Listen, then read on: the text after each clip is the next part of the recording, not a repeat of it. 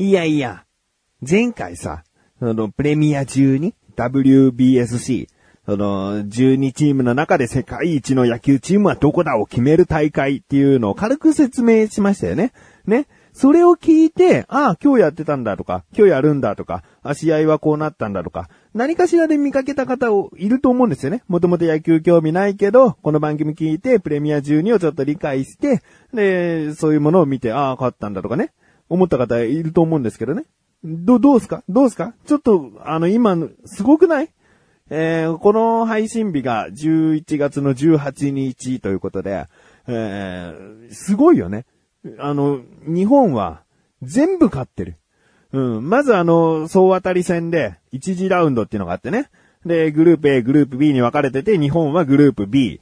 で、対戦する相手は、もう、世界ランキング2位のアメリカと、そして、良きライバルとされている韓国とかね、メキシコ、ベネズエラ、ドミニカという、その残り5チームと戦いをするわけですよ。で、その5チームに全勝。うん、もちろんね、その苦しい戦いもあったよ。さよならでやっと勝ったっていう試合もあったよ。だけどもうすべてがこう、チーム一体となって一丸となってね、うん、勝利してきている。で、その、準々決勝っていうのがね、その、上位4チームが決勝トーナメントに行けるんですけども、えー、日本、韓国、アメリカ、メキシコが、えー、上位4チームとなって、グループ B からその4チームがトーナメントに組み込まれたと。日本は1位で突破したから、グループ A の4位。まあ、んその時で言えば一番弱いって言っていいと思うんだけど、グループ A の中の一番弱いチームと対戦することができる。だから、グループ B のその1次ラウンドの時に、なるべく1位で、えー、決勝トーナメントに行くことは有利なんだよね。2位で突破すると、相手チームはグループ A の3位と対決するから、とにかく順位が高く、え、なって、決勝トーナメントに行くことは有利なの。で、日本は1位で、えー、その4位のね、プエルトリコと戦ったわけですよ。これが決勝トーナメントの準々決勝ね。えー、もう終わりました。見事勝ちましたね。えー、つまりは6連勝という感じなんですよ。うーん、でね、パッとこの、残りの3試合がありましてね、そのトーナメントの中でね、見たら、先ほど言った、もうカナダ対メキシコでメキシコ勝って、オランダ対アメリカでアメリカ勝って、キューバ対韓国で韓国勝って、つまり日本は戦ったことがある。えー、総当たり戦で言えばもう一回勝ってきてる相手が上がってきた。うん。決してね、一回勝ったからって次も勝てるってことではないですよ。相手チームも、あ、こういう戦い方をしてくるんだっつってね、戦略を練ってくるでしょうし、日本も逆に戦略を練れるっていうところはあって、まあいい勝負がまたね、繰り広げられるのかなと思うんだけども、まあこんだけ盛り上がってるっていうね、さすが世界ランキング1位の日本。ね。素晴らしい。うーん、残り2試合ですよ。準決勝、決勝と東京ドームで日本で行われます。この試合をね、気にせずにいられますかね。まあ、サッカー好きな人はワールドカップね。それぞれ好きなスポーツとかあるかもしれない。スポーツ好きじゃない人もいるかもしれない。だけどやっぱり僕は野球が好きだから、この WBSC というね、今回初めて行われているプレミア12という戦いはね、やっぱりね、うん、気になるね。うーん、WBC っていうさ、ワールドベースボールクラシックっていうのは、えー、最初と次の第2回大会も優勝したっていうね、2連覇したっていうね。もう初代チャンピオンが日本っていうのを常にこう、やってきていけるんじゃないかっていうことだよね。えー、プレミア12で優勝したらね。あ素晴らしいな。あやっぱり日本野球が強いっていうのはね、すごくない？メジャーリーグってあるでしょ？アメリカのね、メジャーリーグ。日本の選手で活躍した人はさ、ある程度、うん、メジャーに挑戦したいみたいな、そういう風になるから、結局アメリカ強いんじゃないのって思う人多いと思うんだよね。そこで日本。うん。じゃあアメリカはなんでそんなにこうメジャーメジャーって日本では言われてるのに、そこまで日本を圧倒しないのかっていうと、まあ、あの、メジャーで一戦で活躍している選手が選ばれきれていないっていうのももちろんあるんだよね。えー、日本の選手も万全の選手ではないんですよ。ね、本当は柳田選手とかね、内川選手とかも、こう呼びたかったんだけど、そう、辞退して、他の選手で、えー、埋めるとか、そういうことをしてきたから、万全の最強の日本のチームっていうメンバーを最初の段階では揃えることはできてないんだよね。アメリカもまあそれに似たようなところもあって、でも、まあもっとね、多分ね、あの、いい選手はアメリカは揃えられると思う。本気を出せば。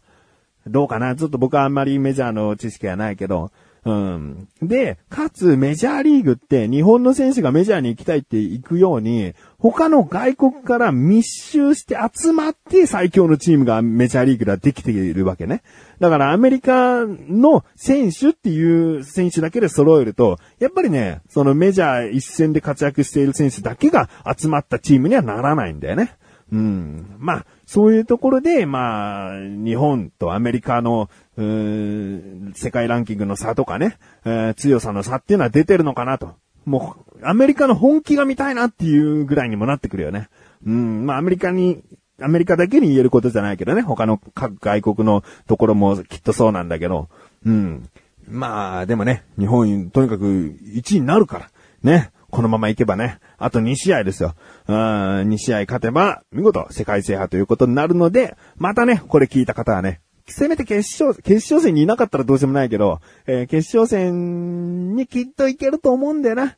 えー、準決勝は韓国とおそらく当たる予定でございます。えー、韓国もね、えーなかなか強かったりしますからね、どうなるかはわかりませんが、でも、もうこの準決勝、決勝とね、2試合気にしていただけたらなと思っております。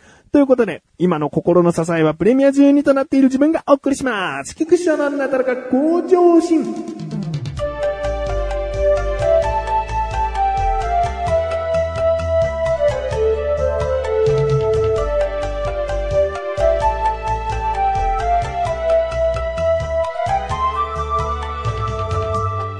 さあ、僕はね、その、心の支えはなんつってね、何今心不安定なのって思う人もね、いたかもしれないけどね。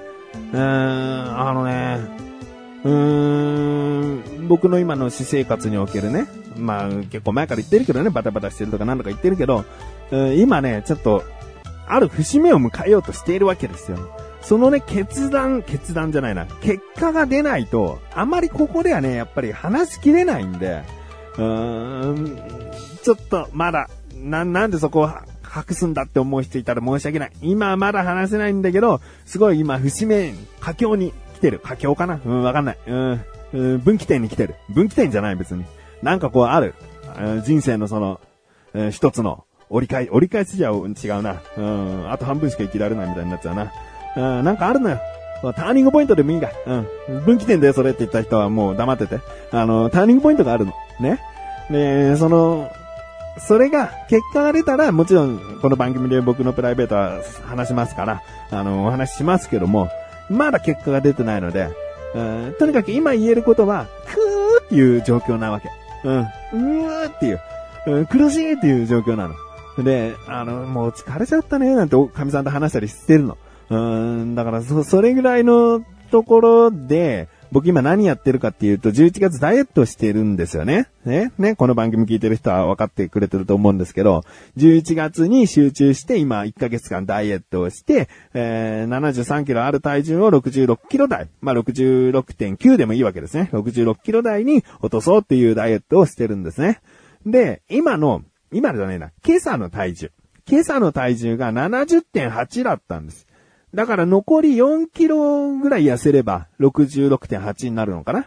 うん。あと半月で4キロってさね、結構な数字なので、とても今厳しいかなとも思ってるんだけど、でもね、あの、今日の夜とかね、ご飯は食べてないんだけど、夜基本的に食べないようにはしてるんだけど、食べちゃったんだよね。なんか白菜の中に豚肉が挟まってるさ、お鍋料理みたいのが出されてさ、それ食べちゃった。あとブリ大根とか食べちゃってさ、あーあの、炭水化物はちゃんと抑えたつもりなんだけど、結構お腹いっぱい食べちゃって、で、やっぱりね、先ほど言ったように、くーっとね、悔しい思いとか、なんか、疲れちゃったみたいな、そういう気持ちになってる時に、いわゆるこう、ストレス解消じゃないけど、こう、暴食をね、したくなっちゃってね。うーんまあ、ご飯は食べてないにしてもね、やっぱり白菜と豚肉とかね、ぶり大根とか食いすぎたかな、みたいな反省をしてるの。だから明日の朝ね、体重、いつも朝測ってんだけど、明日の朝体重測んの嫌だなと思ってんの。うーん、でね、その前に、11月の13日がですね、うちの母親の誕生日なので、あの、焼肉を食べに行ったんですね。焼肉食べ放題。ね食べちゃったんですよ。ご飯は食べてない。冷麺も食べてない。あの、炭水化物はね、取ってない。アイスは食べたけど。アイスは食べたけどダメだな。でも、正直に、アイスは食べたけど、ね。アイスは糖分いっぱい入ってるから炭水化物のね、ね、一種になっちゃうんだけど、うん、でもね、その、ご飯とかには、こう、手を出さなかったわけ。そしたら体重はそんなに、そんなに跳ね上がんなかったの。本当に、その食べた日の夜測ってはないんだけど、次の日になっても0.3キロぐらいしか、こう体重が増えてなくて、で、その後、こう、ちゃんと着実に落としてったから、そんなに、こう、焼肉で影響はなくてよかったなと思って。だけど、今日ね、そういう暴食をしちゃったでしょ？でね、11月にもう一つイベントがあって、えー11月の下旬にですね、あのーちょっとしたホームパーティーをね、僕がしようっていうことをね、自分から言っちゃったわけ。あの、10月ぐらいに決めたんだけどね。うん。で、そのホームパーティーがあるのに、僕は炭水化物食べない、糖質を抑えるっていうことをするから、うーん、どうしようかなと。一応出すメニュー、出すメニューっていうか、ある、こう、食事のメニューとしては、お寿司とかたこ焼きとか、餃子とかその辺をこう、いっぱい作ろうかな、みたいな感じを思ってんだけど、お寿司は買ってくるけどね。うん、だけど、ね、やっぱり、食べちゃうのかなっていう不安があるよね。それ下旬だから。11月の下旬だから、そこを踏まえてあと4キロ痩せられるのかっていうね。えー、思ってますよ。なんかね、いいんだよ。だって僕今70.8キロなんだから、最初の92キロから比べたら、随分とこう、随分と減ったよ。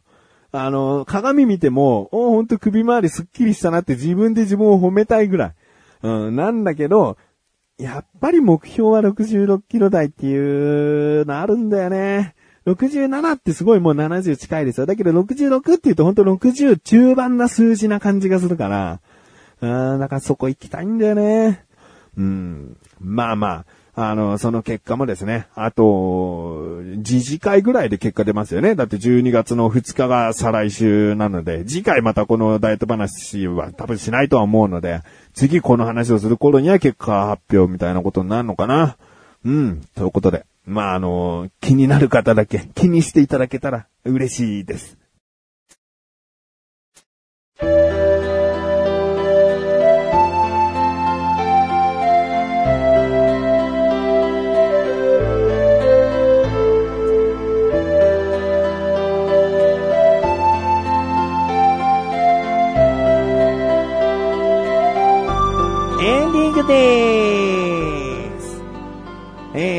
知らせではないんですけど、第98回のクッチレサーラジオ。ね、あの、前回の、えー更新の日に、えークッチレサーラジオも配信したんですけども、この98回クッチレサーラジオ、聞いていただけましたでしょうかねなかなかな発表をしたと思うんですよね。で、本当にマシルには前もって何も言わず、もうその場で、その場でってか、まあ言おうとは思って収録は始めましたけども、マシルにとったらもういきなり言われたというリアクションになってると思いますね。リアクションというか、素のリアクションになってると思いますね。えーなので、本気です。それがまた別の形になってみたいなことは本当にまだ考えてない。当分考えない。うん。だから、あの、本当にね、まず98回を聞いていただいて、多分ね、いろんなところにね、こう思う、思う感想があると思うんだよね。もちろん、さっきから言ってる終わりの話もそうなんだけど、そのマシュルのね、えーもう、ここは言っちゃおう。マシュルのね、離婚に対しての問題っていうかね、うーんこれリアルなのか、本当に実は、うーん表向きそう言ってるけど、実は逆仮面夫婦みたいな、あの、全然内側では仲良しなんですよ、みたいなこともあり得るかもしれない。本音ってわかんないから。うーん、だから、それでも、あの、話していることはほぼ事実だと思うので、何かこう、そういうところで思うところがあったりとかね、えーなんか、いろんな感想をいただきたい。うん総仕上げって感じでね、えーその98回を聞いていただいて99回に持っていきたいなと思っております。なのでメール送ろうかなどうしようかなって悩んでる方はですね、ぜひ口でさラジオに送っていただきたい。うん。ということで、なだらか向上者は毎日曜日更新で。それではまた次回、お会いいたい菊池勝利したメガネと周りの周りをお疲れ様に